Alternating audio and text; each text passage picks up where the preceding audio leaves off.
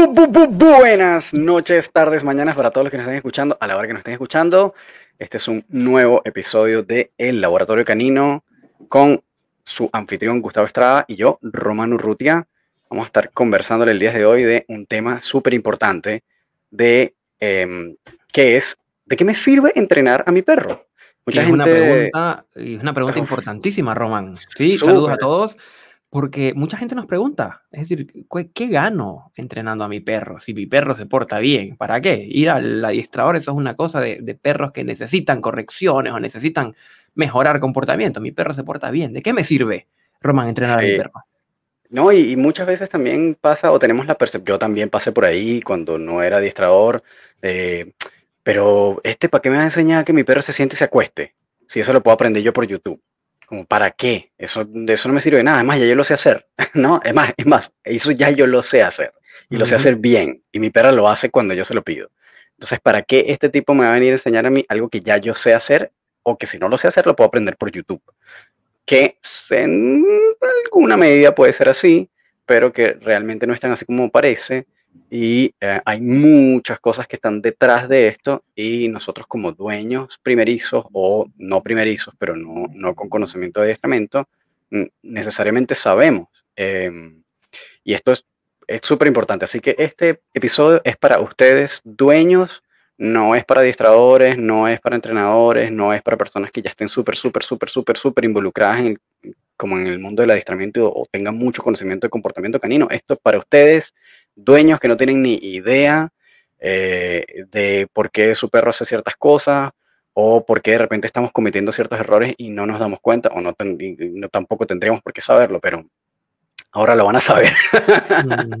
Ahora vamos a, a empezar a también a desme- desmitificar ciertas cosas que también de repente leemos o vemos por ahí, eh, o que de repente simplemente son percepciones de nosotros, de los abuelos, de cosas que de repente nos decían nuestros padres y que, no, y que en que realidad no son así. Sin duda este episodio va a ser para eh, eliminar muchos mitos, muchos mitos. Y empecemos con el primero. Eh, ¿Cuál podría ser el primero?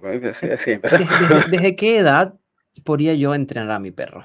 Ah, esa es buena, claro. Esa es muy buena. O A veces también, sobre todo esto, esto es como cae como en el, como en la censura, la discriminación de los perros viejos.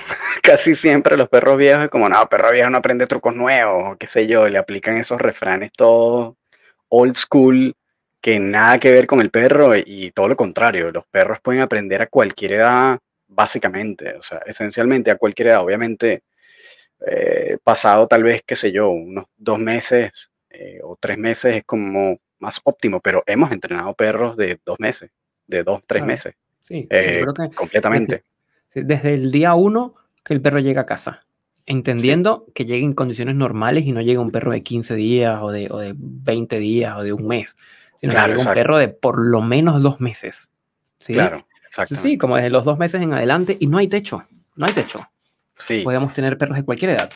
Y, y a- hasta cualquier edad también. Es decir, si tu perro está, mira, pero es que a mi perro le queda un mes eh, porque le diagnosticaron no sé qué, o ya está tan viejo que tiene, no sé, 19 años, tiene 24 años y ya pasó, ya está viviendo puras regalías, también se puede entrenar a tu perro a esa edad. Ahora, ¿qué es entrenar a tu perro? No es que dé la pata, no es que haga trucos, que haga cosas para la televisión, no se trata de nada de eso eh, a pesar de que tiene un beneficio, ojo, los trucos tienen un beneficiazo, que es un ejercicio físico y mental para tu perro maravilloso y lo va a mantener estimulado, pero la obediencia no son trucos, empezando por ahí, y entrenar a tu perro no, no son trucos tampoco, ¿ok?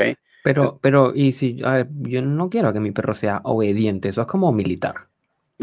Porque Así es. obediente. Exacto, Sí, sí, yo quiero que mi perro sea feliz, que sea libre, que no sea un perro robot. claro, claro. Eso también es un buen punto, que cuando hablamos de obediencia es se refiere a un término técnico de em, de adiestramiento o de educación canina y a pesar de que sí hay algún grado de ejecución del perro cuando se le solicita un comportamiento, a todas estas no es para que tu perro sea un perro militar y obedezca siempre y sea como todo duro, todo robot, pero sí e- ese grado de obediencia te va a permitir una mejor convivencia en el día a día de tu perro sin que tú necesariamente estés ordenándole cosas todo el tiempo y que camine como un robot y para adelante y para atrás. pero, eh, pero sí tiene unas funciones eh, en el día a día. Y ya vamos, como que vamos a ir desglosando esto, pero, pero ciertamente la obediencia no necesariamente se refiere a esta estructura militar dura en donde el perro, exacto, funciona como una máquina y tiene que obedecer porque si no entonces este, le sale castigo, qué sé yo. Pero eh, ciertamente, bueno, cuando estamos hablando de un contexto de obediencia, obviamente la idea es de que tú solicites algo y el perro lo ejecute. Eso sí, es como, como una lógica A-B, ¿no? El, el, el, heredero o la herencia de esto viene del adiestramiento más tradicional, en donde sí era un adiestramiento militar y donde la obediencia era como solemos entender tradicionalmente la obediencia, ser obediente, es decir, te dicen A y tú haces A. Eh, eso, y eso quedó como herencia. Como herencia, hoy día obediencia no tiene esa connotación tan militar, tan cerrada, pero sí mm, tiene una connotación más bien por el orden de la convivencia. Son ejercicios que ayudan y que facilitan eh, la convivencia más allá de la estimulación mental, más allá de la postergación de la satisfacción, más allá del control de impulsos, más allá de la comunicación y el vínculo que se cree, eh, tiene que ver con eh, lo que permita que la convivencia diaria transcurra adecuadamente. Y ahí tenemos dentro de este, ese, pack de obediencia, solemos, mm, varía mucho de adiestradores en adiestrador, no varía tanto, a decir verdad, varía un poco entre adiestradores, pero por lo general se contempla eh, sentarse cuando se le indique, acostarse cuando se le indique, quedarse quieto, venir al llamado, ir a un lugar determinado, ir a tu lugar, eh, caminar sin tirar de la correa. Mm, creo que eso cubre lo que es obediencia básica. Sí, como lo, claro, eso es como lo básico, como lo más, lo más importante por lo menos. Pero eh, entonces eso no es un truco. Claro, o, o, que tu perro de repente no coma cosas del piso, Claro. O que, o, que suelte algo cuando se lo indicas, que, que, saque, libere algo de su hocico, ¿no? Que lo bote, que lo suelte, que lo escupa. Eh, eso también es que es bien importante. Claro. Y allí eh. em, yo agregaría que no solo es convivencia, sino que la educación canina, entrenar a nuestro perro, adiestrar a nuestros perros, es una necesidad. Esto lo hemos hablado en otros momentos, Tener un perro es un lujo, es decir, uno puede tenerlo o puede no tenerlo. Ya eso queda a elección de cada quien. Pero una vez que lo tienes, ya educar debería ser un deber, debería, ser una responsabilidad, eh, una necesidad básica para precisamente enseñarle a convivir adecuadamente en el entorno. Gran, gran parte de las consultas que recibimos en terapia de comportamiento son perros que no fueron eh, lo, no fueron correctamente adecuados en los momentos donde había que ser correctamente adecuados, con socialización, con límites, con ejercicios, etc. Y luego se transforman en estos perros problemáticos.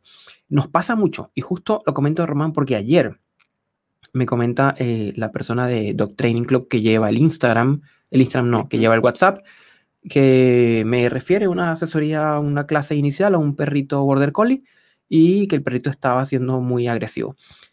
Pero muy curioso porque nosotros no borramos los WhatsApp, los tenemos allí históricos desde que se creó pues, el WhatsApp de Dog Training Club. Eh, y era una persona que había escrito, tengo un perrito de tres meses, Border Collie, que me llegó. Y luego le pasamos todos los datos, no concretó. Y escribió dos años después, ya con problemas. que probablemente se pudieron haber evitado. evitado con una educación temprana. Por ahí, eso que la educación es, importantísima desde el día uno que el perrito llegue a la casa. Sea un perrito cachorro o sea un perrito adulto, a lo mismo, pero es el día uno que el perro llegue a la casa. Sí, totalmente de acuerdo. Eh, es decir, para ustedes que tienen perros y están escuchando esto, eh, si tienen y ya son viejos, empiecen ya. Así, así sea, si no tienen la plata, bueno, empiecen con YouTube, está bien, está bien, por lo menos mientras tanto y mientras reúnen, aunque sea para algunas sesiones con alguien con su adiestrador de preferencia, eh, eh, pero hagan, hagan el ejercicio, hagan el esfuerzo, tómense el tiempo. Eh, y no toma mucho tiempo diario, es decir, no demanda demasiado tiempo diario. Con que tú trabajes 15 minutos diarios es más que suficiente, además de un paseo diario que sí debería existir. Pero, em, pero trabajar con tu perro no toma demasiado tiempo diario.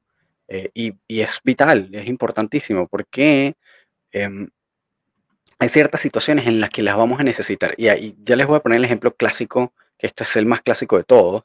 Eh, mi perro lo quiero soltar, cosa que no deberían hacer, ya vamos a hablar por qué, pero mi perro lo quiero soltar para que juegue con otros perritos y socialice. Que esto también es otra cosa que vamos a empezar a desmitificar justo ahorita después de esto. Eh, pero esto es muy, muy común. Voy a soltar a mi perro para que eh, juegue con otros perritos, porque quiero que socialice, etcétera, etcétera. Pero, conchale, no me hace caso cuando lo llamo y estuve a punto de que lo atropellaran porque se puso a perseguir unas palomas y casi cruzó la calle y lo atropellaron y, entonces no me hacía caso cuando lo llamaba.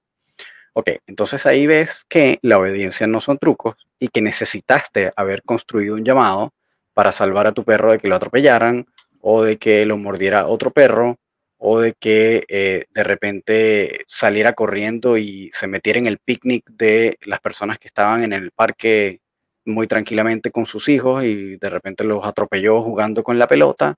Eh, fácilmente todas esas situaciones se pueden haber evitado teniendo construido un llamado por comando. Eh, ahí es donde entonces caemos en el tema de, esa obediencia? Sí, el perro tiene que obedecer, pero ahí tienes la ventaja de que el perro obedezca en ese momento.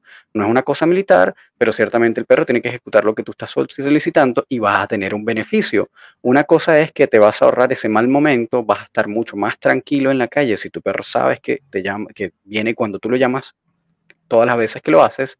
Y además, cuando tu perro llega a ti, eh, él sabe que va a recibir un premio de algún tipo y además entonces va a pasarlo bien porque cuando llegue a ti, tú lo vas a premiar y él lo va a pasar bien también. Entonces hay un, hay un beneficio doble, hay un beneficio para ti, para las personas que de repente pudieron haber sido, estado involucradas eh, de, alguna manera mm, incómodamente con tu perro y lo evitaste y tu perro también lo va a pasar bien porque cuando llegó a ti, entonces fue premiado, fue reforzado, ¿no?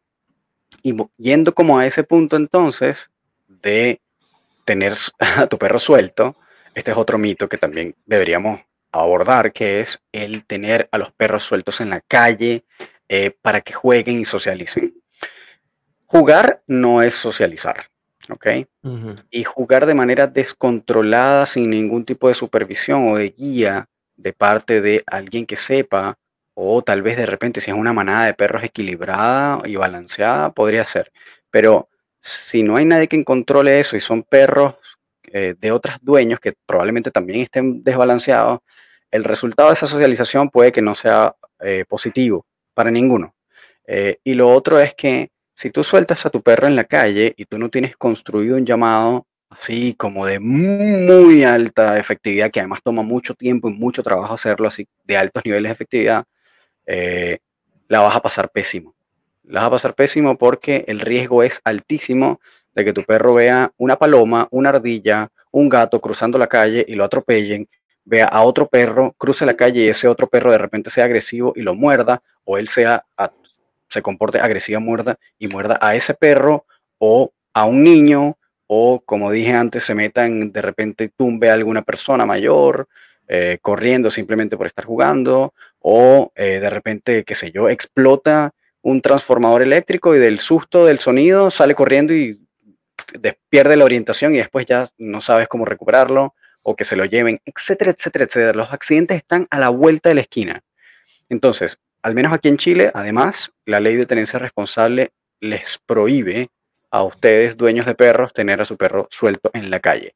En el resto de Latinoamérica, cada uno de ustedes debería averiguar si hay algún tipo de ley de tenencia responsable de animales y averigüen a ver si hay algún artículo para que tampoco, además, eh, cumplan en alguna, en alguna, eh, ¿cómo sería? Como alguna, algún, caigan en algún problema de ley, ¿no? Eh, pero sí tengan en consideración no soltar a su perro. Si ustedes quieren soltar a su perro, ideal que sea en un lugar cerrado y seguro. Eviten los caniles, que ese es otro, otro mito, que los caniles son buenos para socializar, son un pésimo lugar para socializar a su perro. Eh, los caniles están llenos de perros desbalanceados, de dueños irresponsables, de situaciones incómodas en las que de repente su perro no quiere estar involucrado y no le queda de otro porque además son pequeños, entonces hay un espacio corto para que ellos socialicen, es pésimo. Entonces eviten los caniles. Si usted quiere que su perro socialice, cómprese una correa larga de 1, 2, 3, 4, 5, 10, 20 metros, donde su perro tenga el rango de movilidad que quiera y ustedes puedan controlar entonces el momento en que necesiten controlar. Em, no sé si tú quieres agregar algo ahí, Gustavo, porque esto es súper común, lo vemos en Santiago todos los días. Es muy, muy, muy frecuente. Em, lo que estaba pensando es colocarme desde la perspectiva del dueño al cual se le está diciendo o podría estar interpretando. O sea que mi perrito va a pasar toda la vida amarrado a una correa. Claro, claro. Y, y entender que... Em, Yo lo pensaba. Sí, eh, y, que, van a haber espacios para estar sin correa, donde pueden ser, no sé, recintos cerrados, recintos seguros, acondicionados para eso, eh, pero, pero no hacer una caminata urbana, o sea, pasear en calle sin correa, porque eso necesitas tener primero un llamado muy consistente y no puedes prever los accidentes. Los accidentes, bueno, que un transformador explote o que un auto se accidente o que una persona salga corriente o que otro perro lo asuste, es decir, todos, y el perro en una respuesta de miedo salga corriendo, como tú lo planteas, se desoriente. O de emoción creo que parte de el de qué sirve entrenar a mi perro tiene un componente en el orden de eh, entrenar a tu perro te capacita a ti como dueño como un mejor dueño. En tanto, no porque le enseñas a tu perro sentado y acostado, sino porque en el proceso de hacer eso aprendiste la importancia de la correa, de reforzar los comportamientos adecuados, de ignorar los comportamientos no adecuados, de poner límites cuando hay que poner límites.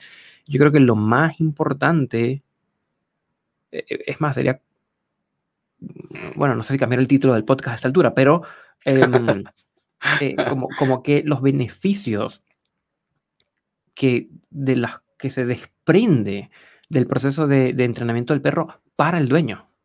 Claro. Para el dueño. Sí, y, además de eso, eh, eh, bueno, esto ya lo mencioné yo creo en el, en el podcast pasado del adiestramiento balanceado, creo. O no, mentira, en el del, del, del adiestramiento en positivo. Em, que es que ustedes para entrenar a su perro, casi siempre la obediencia se trabaja de manera exclusivamente positiva. Muy pocas veces hay, algún elemento de compulsión, casi nulo eso. Entonces, como es un proceso de solo trabajo en positivo, requiere muchísimas repeticiones, requiere muchísima paciencia, esperar a que el perro a veces entienda lo que le estamos pidiendo y ese proceso no es inmediato. Entonces, como decía Gustavo, pasar por ese proceso también los convierte a ustedes en unas personas que tienen que desarrollar paciencia y desarrollar persistencia y tolerancia a la frustración. Entonces al final termina siendo como una terapia doble ustedes terminan adquiriendo esos atributos como persona y el perro también empieza a, obviamente, aumentar su inteligencia, su destreza, su estimulación mental y física eh, y se va reforzando las cosas adecuadas. Entonces, ahí también que ustedes tienen un beneficio como personas, que es que al final hay como un autodesarrollo, un desarrollo personal sobre atributos o valores que de repente no tenían y que para hacerlo sí o sí tienen que adquirirlo, es que no hay otra forma. Es decir, tienen que tener tolerancia a la frustración, tienen que tener paciencia, tienen que tener calma, tiene que haber asertividad en los momentos que debe hacer, pero casi siempre el, el core del asunto o el núcleo del, del, del, del, del comportamiento que tienen que tener ustedes es calmado, es paciente, es persistente. Entonces, eh, y consistente. Entonces, claro, ahí también hay unos beneficios para ustedes como dueños que van a tener que adquirir y que van a adquirir en, la medida en que lo hagan. además se van a sentir buenísimo al final. Y muy importante el, el conocer de perros, porque evidentemente quien no está en el área de la educación canina y decide tener un perrito en su casa y decide que es conveniente educarlo, eh, entra al proceso de educación canina con muchísimas dudas, con muchísimos mitos, con muchísimos interrogantes, que eh, es la oportunidad de poderlas aclarar de la mano de un profesional de la conducta animal que lo guíe. Porque cuando nos ponemos a buscar información en Internet, encontramos información muy diversa, de todo tipo, y, a veces no sabemos, porque no sabemos definitivamente, nos cuesta mucho curar contenido. Eh, lo, he, mencionado ahí también en, otro, en, otros, en otros episodios anteriores, la, importancia de poder curar contenido y poder decantar bien em, a, qué contenido o de qué autor o de qué página estoy leyendo que tiene una información que podría ser quizás más sólida que la que leí en el blog de... Absolutamente.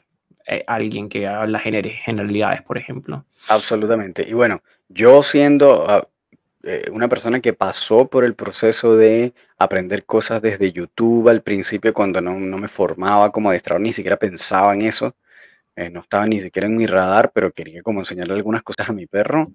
Eh, pasé por ese proceso de, oye, pero quiero resolver como, qué sé yo, que mi perro deje de hacer tal cosa o haga tal cosa. Y cuando buscas en, YouTube, por ejemplo, te das cuenta que hay 20.000 videos de 20.000 personas diciendo maneras diferentes cada uno o con ligeras diferencias de cómo hacer lo mismo. Entonces, claro, hay muchas metodologías, a pesar de que la, esencia es básicamente la misma para todos, eh, y eso también puede confundirte, porque si estás aplicando una, estás aplicando, no, déjame ver, no, pues esto no me sirvió, y la hiciste una sola vez, lo intentaste una sola vez, y no me sirvió, déjame buscar otro, otro video, entonces intentas ese otro, lo hiciste una sola vez y no te sirvió. Entonces al final termina siendo como una práctica inconsistente porque no es que estás practicando algo que no te salió bien a la primera vez muchas veces, sino que por el contrario estás practicando muchas cosas diferentes una sola vez y obviamente no vas a llegar a un puerto, no, vas a tener consistencia. yo, tengo, yo tengo una anécdota similar eh, y la cual voy a sacar luego una reflexión. Em, yo también fui en algún momento usuario de YouTube para enseñarle a mi perro algunas cosas y le enseñaba, recuerdo que con Toby había trabajado sentado, había trabajado acostado, había trabajado un quieto y había trabajado una suerte de un a tu lugar con una camita que le tenía. Esto es antes de formarte tú como Antes de formarme, antes de formarme. Oye, hiciste todo eso, mira. sí, pero tutoriales, tutoriales, claro, ponía, onda, refuerzo positivo, la galletita, en fin, todo motivado por comida, todo funcionó bien. Y recuerdo el día de la primera sesión, cuando finalmente decidimos eh, que no podíamos solo, fue una declaración de incompetencia. Oye, por más internet de alta velocidad que tenga, me, necesito que me apoye un profesional.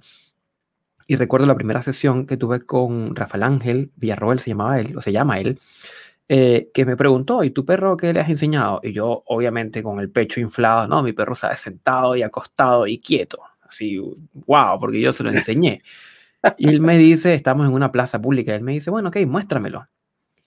Y yo, sentado, sentado, sentado, ah, se sentó muy bien, quieto, y no, y no, no, no hacía el quieto, no hacía el acostado, y yo lo, lo excusaba, es que está distraído, porque estamos en un parque, pero en la casa lo hace perfecto.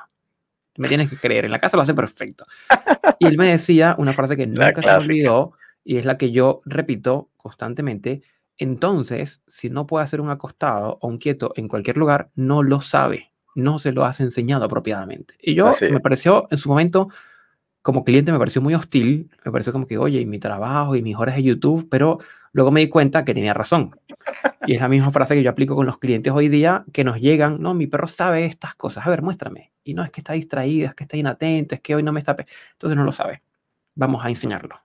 ¿Ya? Claro. Eso por un lado. Y por otro lado, cuando estamos en YouTube, y me pasó también como usuario de buscar y buscar y buscar, y yo soy de tener, en este momento tengo como 30 pestañas abiertas en mi, en mi navegador de Internet, todas con cosas importantes y cosas que son de ahora, no que dejo pestañas del día anterior, todas son de este momento. Em, y claro, el mundo del adiestramiento es heterogéneo, como hemos hablado en episodios anteriores, adiestramiento positivo, adiestramiento balanceado, todo lo que hay en el intermedio, adiestramiento tradicional, metodologías de cualquier nombre que uno les quiera poner. Y claro, al ver videos sin entender la lógica de las metodologías de fondo, hacían que mm, confundiera. Claro. Entonces uno me enseñaba con el clicker, yo le iba a comprar un clicker a Toby antes de ir a, a, con, a, un administrador. Eh, y entonces, claro, el otro era sin clicker, pero el otro era con otro tipo de premio, y el otro me decía, no sé, es conmigo utilizas el juego, y claro, llega un momento que es imposible curar ese contenido porque no conoces del, del trasfondo de las metodologías y es lo que a veces nos topa con algunos clientes que vemos y claro, han hecho un trabajo bien, o sea, con una muy buena intención, eh, que se le han dedicado esfuerzo, le han dedicado tiempo, pero que hicieron una mixtura de metodologías que lo que tienen es el perro confuso. Sí, totalmente, totalmente.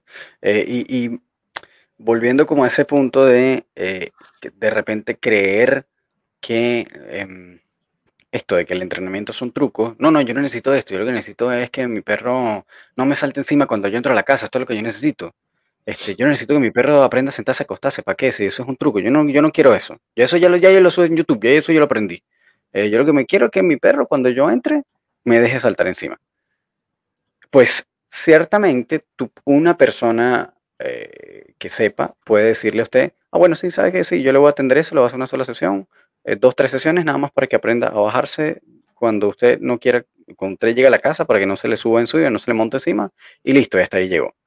Sin embargo, esa es una, es decir, e, está bien desde el aspecto de que está atendiendo un punto específico, un dolor específico de parte del, del cliente o de usted, compañero que me está escuchando, compañera que me está escuchando, eh, está bien. Sin embargo, termina siendo una educación incompleta.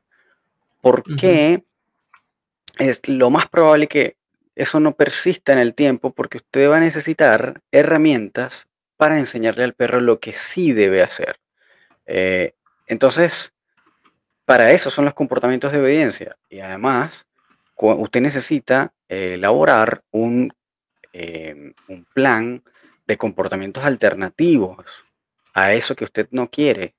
Entonces, eh, la obediencia termina siendo el camino o la ruta para tener muchas herramientas para trabajar diversas cosas.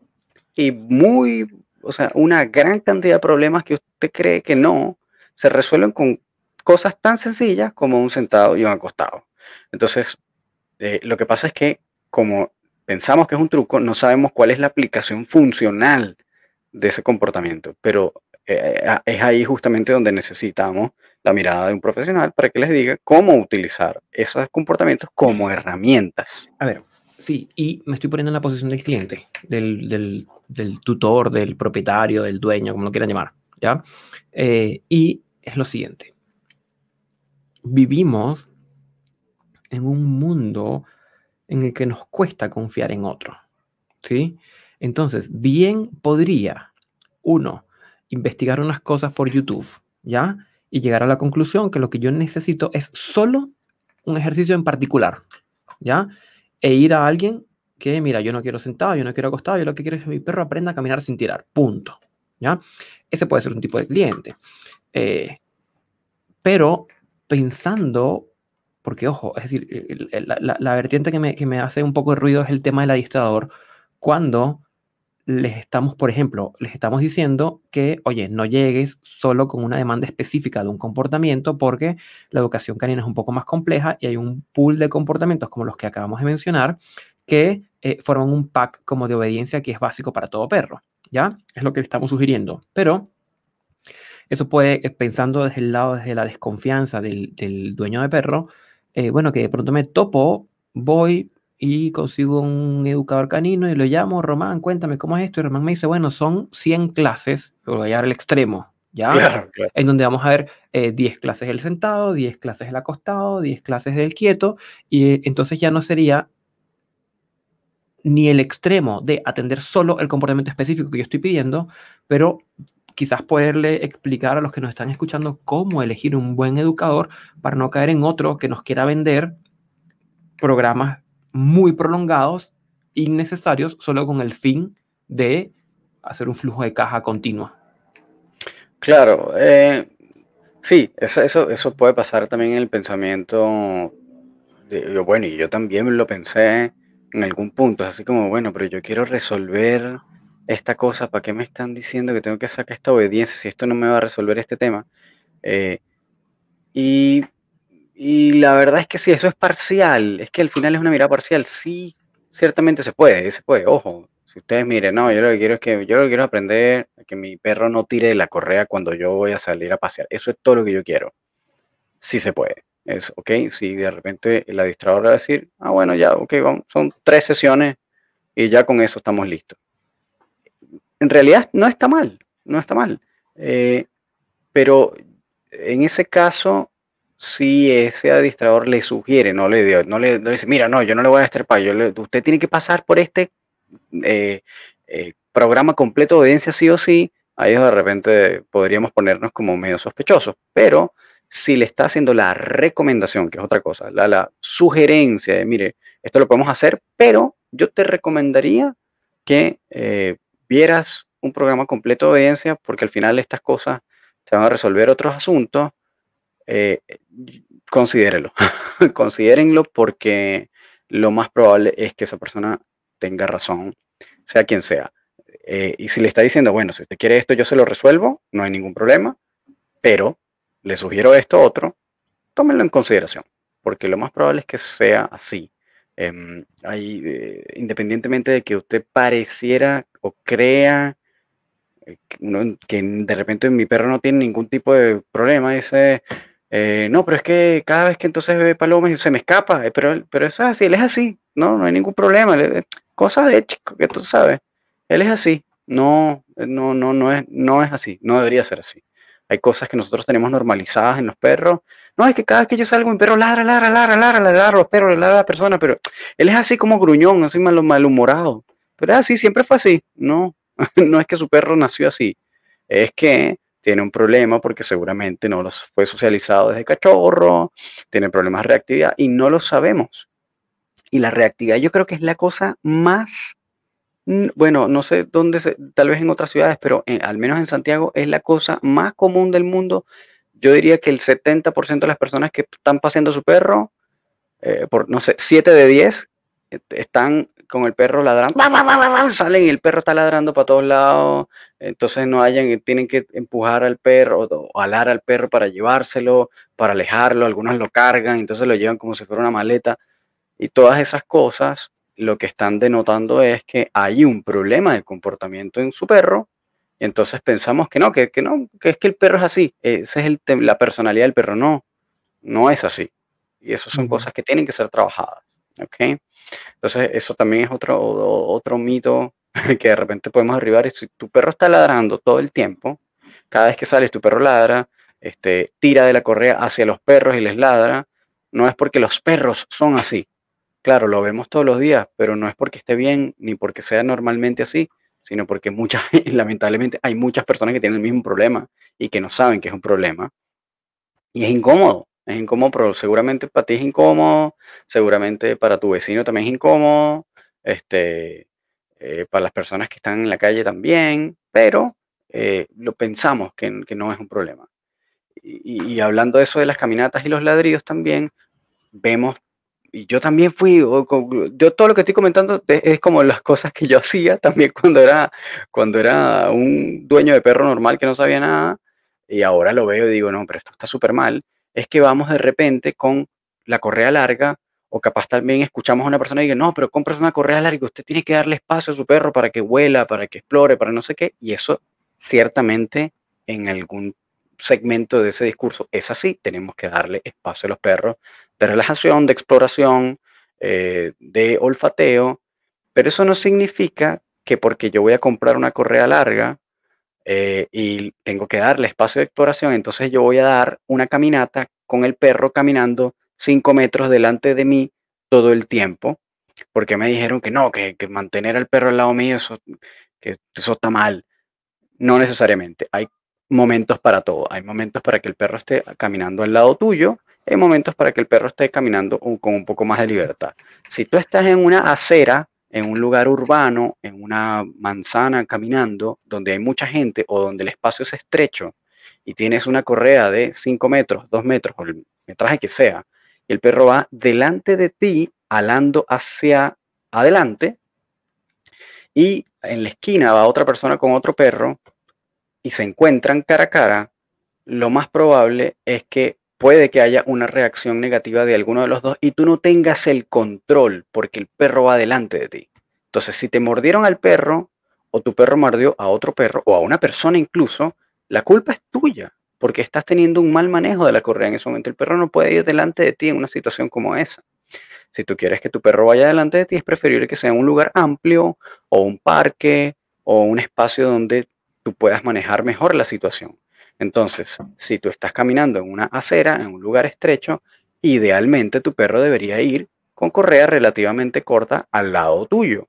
Ah, bueno, pero es que yo vivo en un centro y no tengo lugares amplios en donde, bueno, entonces lo más probable es que tú tengas que dar un paseo en la mayoría del tiempo con ese perro al lado tuyo, a menos que encuentres momentos, de repente no espacio, sino un momento en donde tú ves que no hay mucha gente y bueno, le des una un paseo o un tiempo de libertad a ese perro para que explore, para que olfatee, etcétera, etcétera.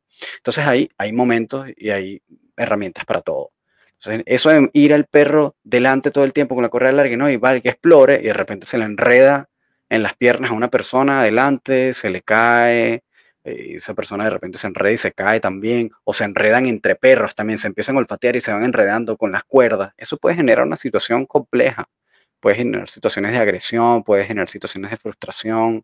Entonces, no siempre es tampoco tan bueno que los perros empiecen a olfatear uno al otro que es bien común y no es que esté completamente mal, pero tienes que verlo bien.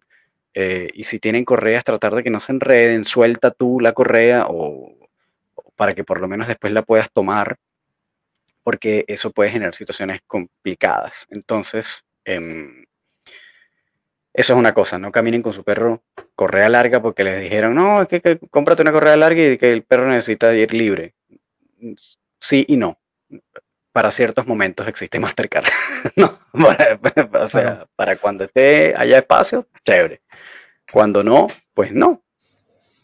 Una de, eh, de, las ventajas que se puede rescatar como dueño de perro de, haber pasado por un proceso de educación, pasado un proceso de adiestramiento eh, o de entrenamiento canino, es el de poder desarrollar eh, un, diría yo, como una suerte como de criterio que te permita como dueño accionar eh, una u otra consecuencia, una u otra técnica en función del escenario.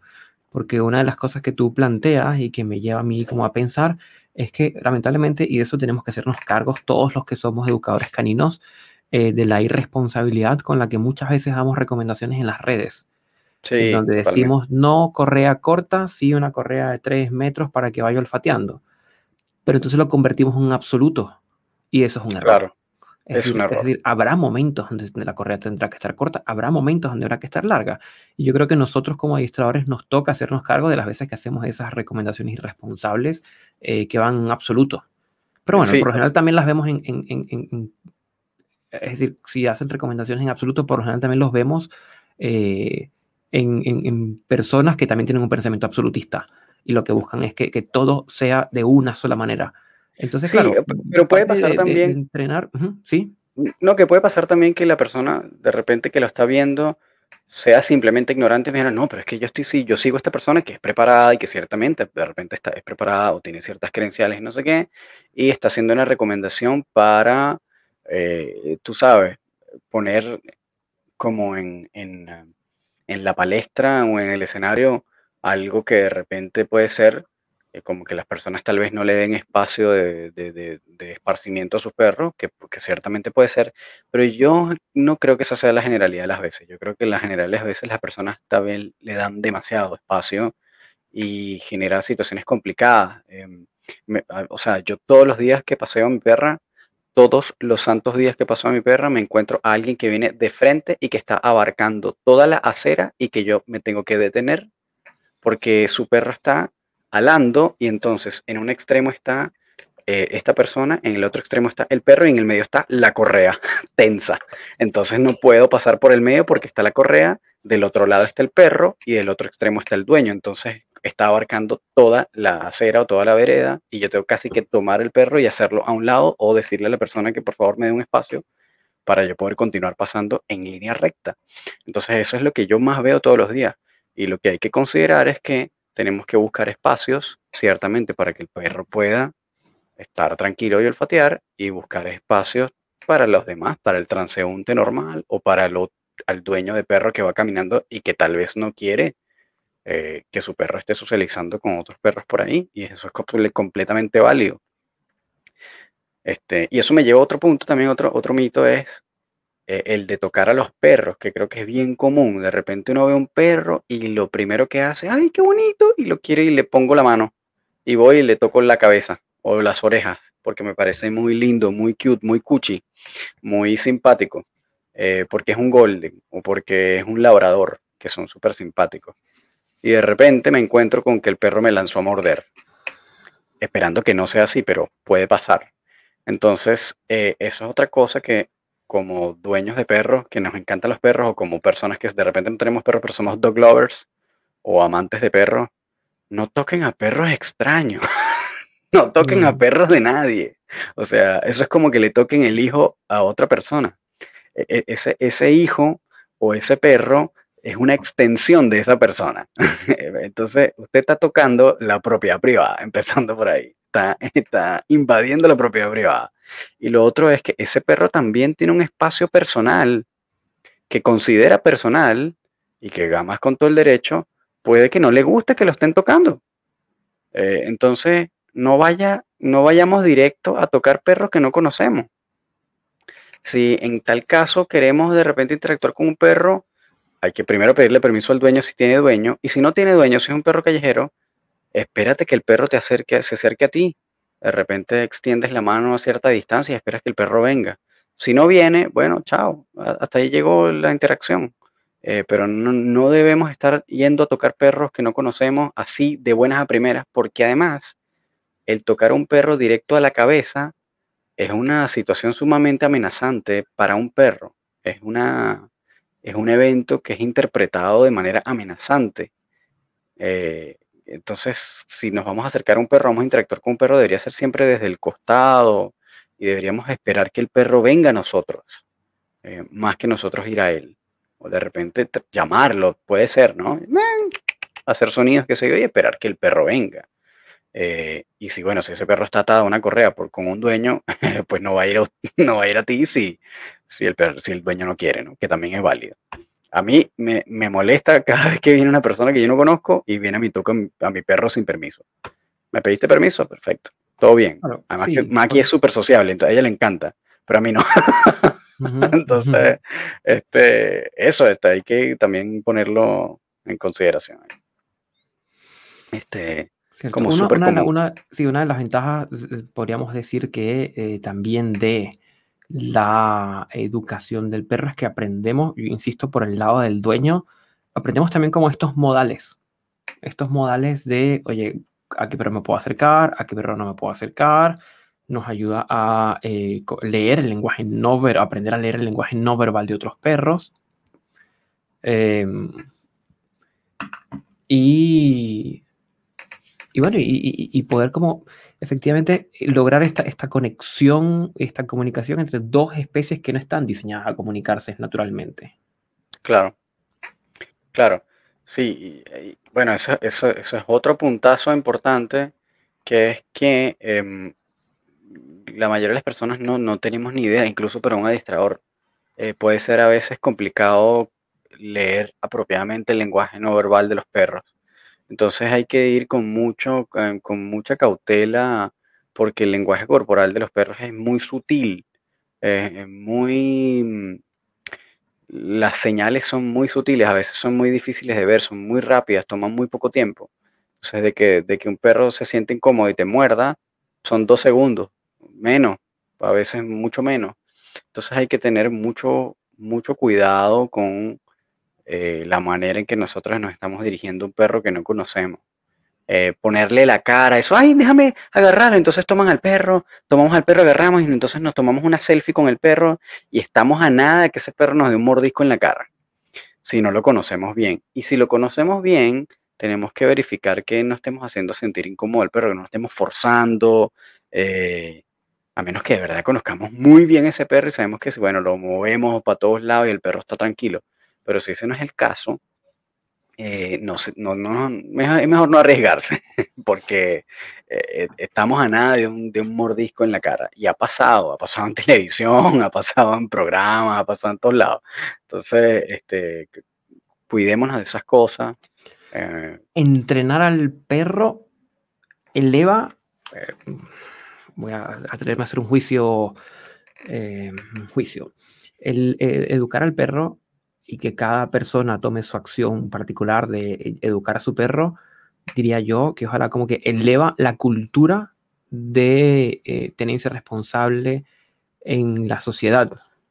Absolutamente, pero absolutamente. O sea, pero por completo, pero por completo. O sea, eso, y eso es un, yo creo que también por eso es tan valioso, porque hay muchas cosas, de verdad, hay muchas cosas que nosotros no sabemos, que ciertamente la información la podemos conseguir por internet, pero nos vamos a confundir antes de llegar a un puerto claro. Entonces, el que ustedes tengan así sea una sola sesión de evaluación con una persona que ustedes le puedan caer a preguntas, decirle, mira, pero ¿por qué mi perro hace esto? ¿Pero por qué esto y esto y esto y esto y esto y esto? Nada más, es, nada más eso, así sea solo eso. Ya es un paso que les va a ustedes ayudar a clarificar un montón de cosas. Entonces, así sea una sola sesión o así sea una sesión de evaluación o lo que sea, háganlo. Eh, háganlo, así sea online o sea un, un preguntas y respuestas o, lo o resolver dudas. Hoy, hoy, yo tenía una clase especial eh, sobre perros agresivos y cuáles son las estrategias básicas para empezar a, intervenir en los problemas de agresión. Y como toda clase, inicio y, le pregunto a las participantes, oye, cuéntame cómo se llama tu perrito, qué edad tiene, mm, qué te motiva a estar aquí. Y me pareció muy curioso que había una persona eh, que ella se presenta, hola, mi nombre es Martina y eh, yo no tengo perro, pero me interesa mucho conocer sobre el mundo de los perros y me metí a esta clase a aprender. Ah, oye, pero qué bien. Pero súper bien, súper bien. O sea que ni, teniendo perro eh, tenía como las ganas de conocer más porque eh, en su vida había visto caminando en el parque, trotando, etcétera, había visto perros que eran agresivos y ella quería comprender más el fenómeno. Ya, pero es una excepción. Es una excepción, pero, pero ojalá sea la regla. Claro, pero es que igual a no todo el mundo le interesan los perros y está bien. O sea, no, es un tema que le tiene que interesar a todo el mundo, así como de repente hay gente que no le gusta, qué sé yo, la astronomía, no es un tema que le interese y está bien. Pero si tú tienes perro, lo mínimo que deberías hacer es buscar algún tipo de asesoría de ver cómo se come esto, eh, de, de entender. O sea, es que si tienes un perro deberías por lo menos, por lo menos una sesión con alguien, algún tipo de profesional que te ayude a entender ciertas cosas de cómo debería ser la vida de tu perro, qué cosas deberías atender, cuáles son las necesidades que debes, por las que debes velar, etcétera, etcétera. Muchas veces también solemos creer que de repente el veterinario es la persona adecuada para esto y eh, no necesariamente los veterinarios pueden darnos unas buenas opiniones acerca de bastantes cosas, pero es como que tú pidas eh, ayuda a un médico general eh, sobre tu paranoia o mira, tengo ansiedad. Entonces voy al médico general para que me ayude con mi ansiedad. Probablemente ese médico general te va a referir a un psiquiatra o a un psicólogo. Entonces este caso es lo mismo, es lo mismo. Lo más probable es que el veterinario te derive o debería derivarte a un etólogo o a un adiestrador, que es como un psicólogo y un psiquiatra, básicamente. Ese es como, el paralelo de un etólogo y un adiestrador o un educador canino. Es como un psicólogo y un psiquiatra. ¿No? Entonces, eh, hay, veterinarios que son etólogos, así como los psiquiatras son médicos, ¿no? Em, tienen una base médica. Eh, entonces, no necesariamente el veterinario general es alguien que sabe de comportamiento, pero si es un veterinario responsable, lo más probable es que te refiera a un profesional del comportamiento canino, que, vuelvo y repito, es o un etólogo o un adiestrador. Cada uno en su área tienen unos conocimientos bases que manejan ambos. Em, y aquí, bueno, vamos a aprovechar también como de, que, esto de repente puede ser un, mito eh, que también de repente podríamos atender, que es, no, mi, mi perro tiene problemas, yo lo voy a llevar al etólogo porque esa es la, esa es la única como la, única vía o es lo que me recomendó mi veterinario eh, o solamente lo voy a llevar al registrador porque no, sé qué es eso de etología, a mí no me gusta que me dediquen a mi perro, no me gustan esas cosas, le van a mandar puras pastillas. Eh, entonces, como dicen en mi tierra, ni tan calvo ni con dos pelucas, ¿no? Eh, no necesariamente un etólogo va a solamente medicar, así como haciendo el paralelo también a, no, esto no es lo mejor del mundo hacer estos paralelos, pero haciendo también la comparación con un psiquiatra y psicólogo, un psiquiatra no solamente va a medicar, va a ver otras cosas, eh, e igual podría ayudar de manera integral por sí solo, y de la otra forma también podría un adiestrador o un psicólogo eh, atender sin necesidad de ayuda de un psiquiatra o de medicación. O, que esto es lo mejor, del, lo mejor que podría pasar, se complementen. Si es un caso muy complejo, en donde puede verse beneficiado de ambos profesionales, entonces un adiestrador puede de repente atender la parte como más de terapia, como más de ejercicios, más de obediencia, y si el perro tiene algún tipo de desbalance químico o de algún comportamiento que se pueda haber beneficiado por medicación, eh, el etólogo va a ser una tremenda ayuda. Entonces, em, y viceversa, de repente si esta persona inicia solamente con un etólogo, eh, pero solamente le mandaron medicación y puede verse beneficiado de ser complementado con adiestramiento y con terapia del comportamiento, por ejemplo. Eh, así que ambos profesionales son completamente válidos, no es necesariamente no es necesario ir a uno o para poder ir al otro, ni viceversa. Es decir, no es como que, no, yo quiero ir, un, yo quiero adiestrar a mi perro, pero déjame ir primero al etólogo porque no sé si mi perro tiene algo. Lo digo porque me pasó la semana pasada, muy raro, me encontré con una persona en la calle. Me dijo, oye, ¿tú eres adiestrador? Sí, estaba trabajando con mi perrita.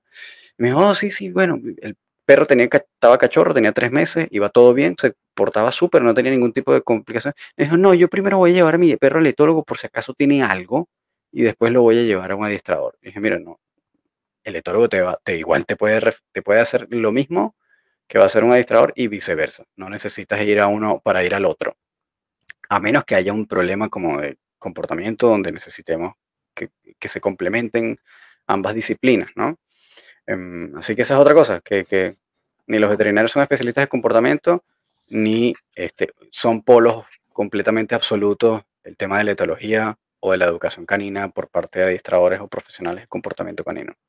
Claro, como otra es, es, muy importante eh, la como poderse nutrir de las diferentes áreas que giran en torno a, la educación del perro. El etólogo seguramente tiene cosas muy interesantes que decir y, complementa el, educador canino también y, poder, pues, ojalá generar un, no sé cómo llamarlo, como una suerte como de eh, capacidad de es que en el fondo lo que estoy tratando de decir es que es curación de información. Sí, pero, pero poder como, como usuario, como cliente, poder escuchar de diferentes fuentes y biología, eh, adiestramiento de un orden, adiestramiento de otro tipo, y, en función de eso, como ir desarrollando una suerte como de, criterio, en el fondo, de, de, cómo voy a educar a mi perro. Claro, ¿Sí? claro, absolutamente, absolutamente. Y este, también hay que eh, tener un poco de mente abierta también con, con el tema de, por ejemplo, eh, las herramientas que voy a utilizar. Muchas veces dicen, no, pero es que solamente lo mejor que podemos hacer es solamente arnés y correa larga. entonces, no, yo no quiero ponerle collar. Em, eso va a depender de tu perro, en realidad, no va a depender de la herramienta. Si tu perro trabaja mejor con un collar plano, pues el collar plano puede que sea la herramienta ideal para tu perro si tu perro de repente se siente incómodo con el collar plano porque no ha sido desensibilizado, porque de repente no le funciona muy bien y tú ves que le pones un arnés y funciona mejor, pues el arnés entonces es la herramienta para tu perro.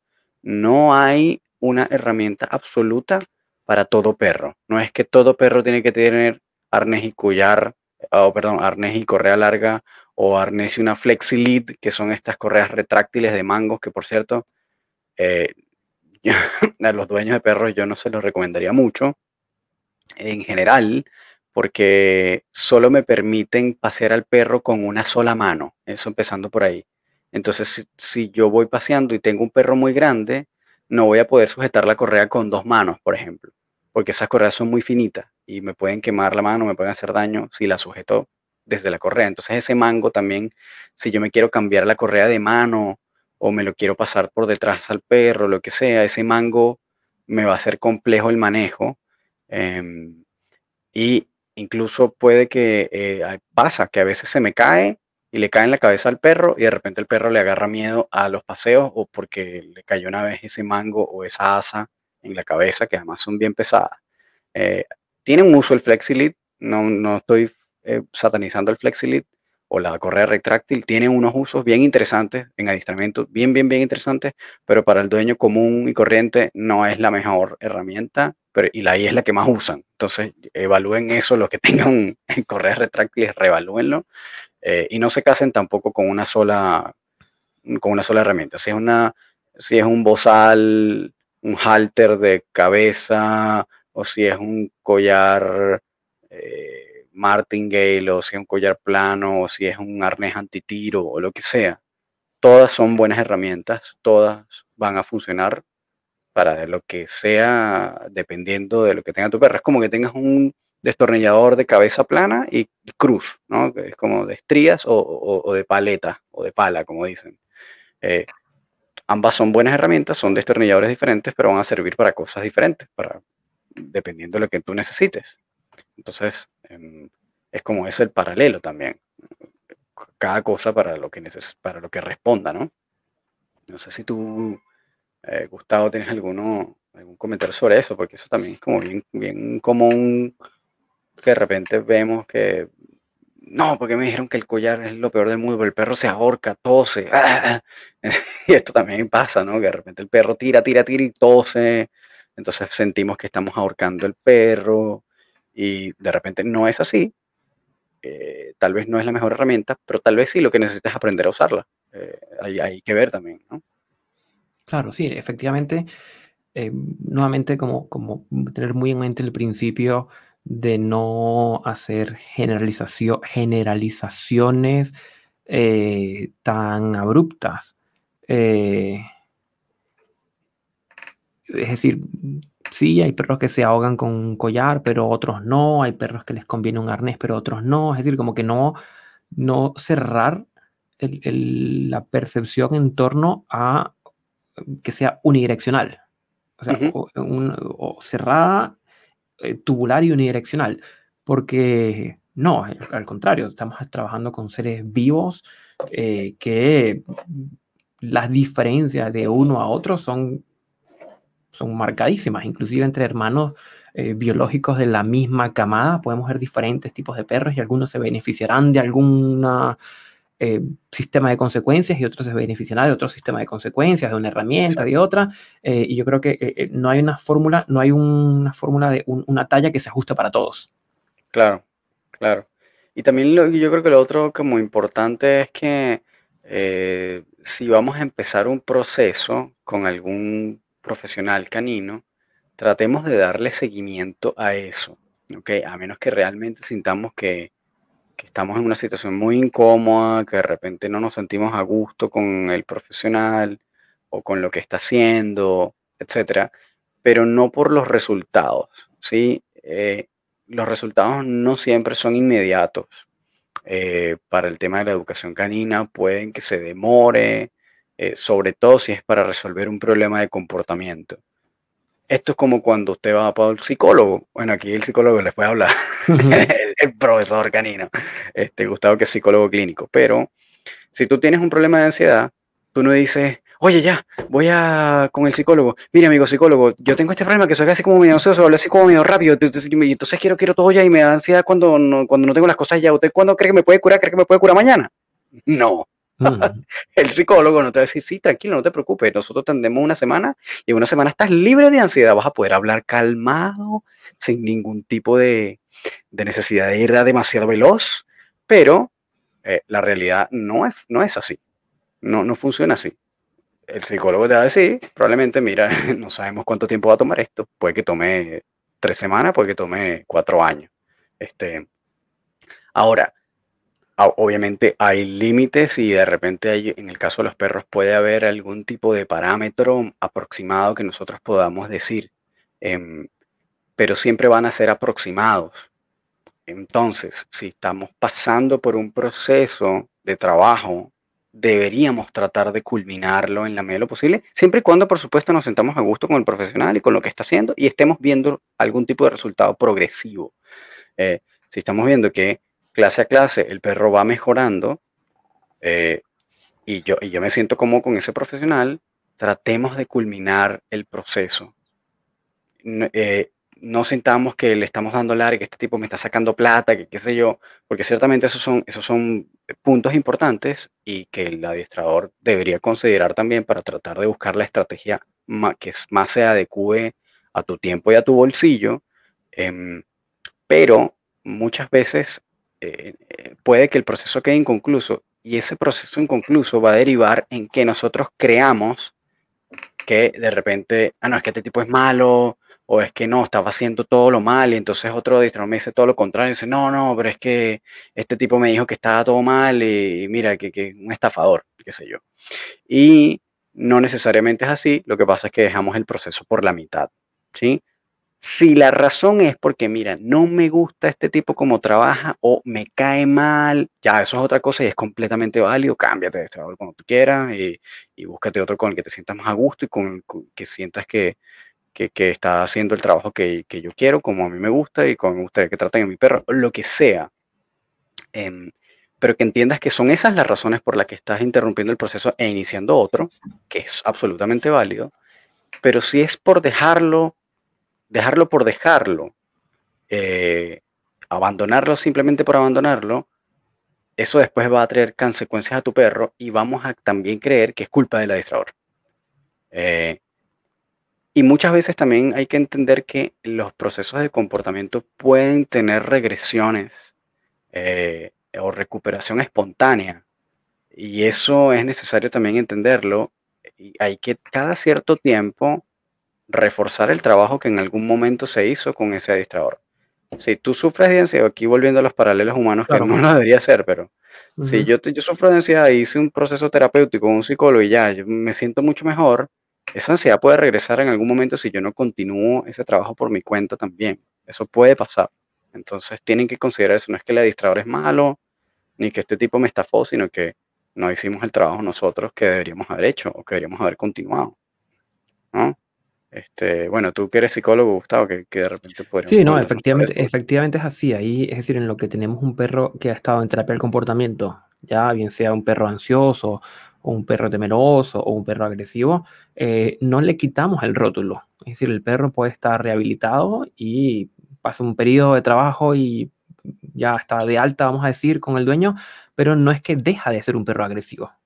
Sigue siendo un perro agresivo, por, por definición, solo que está rehabilitado y eh, la probabilidad de que vuelva a tener un episodio agresivo es baja, pero no es cero.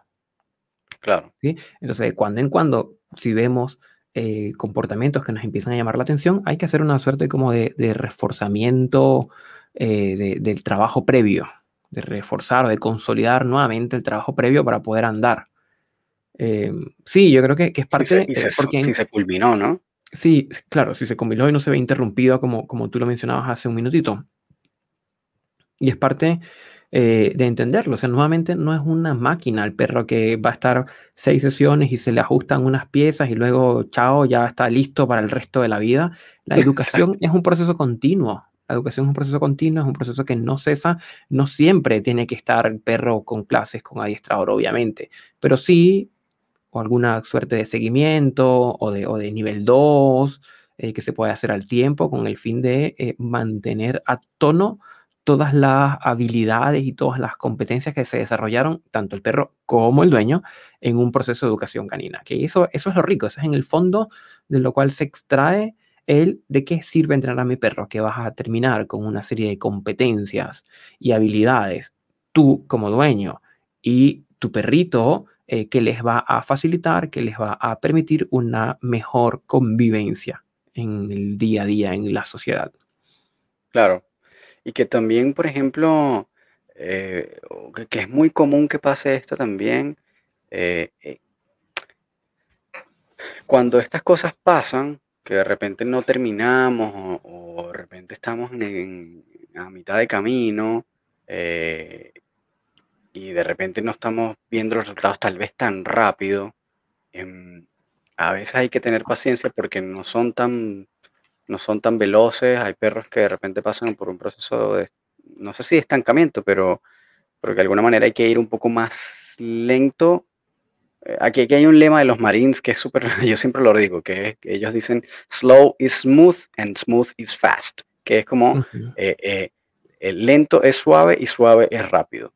Y eso se aplica mucho en el tema del adiestramiento, que es que tienes que ir muy progresivamente y eso va a tener unos resultados más rápidos que a que vayas eh, muy rápido.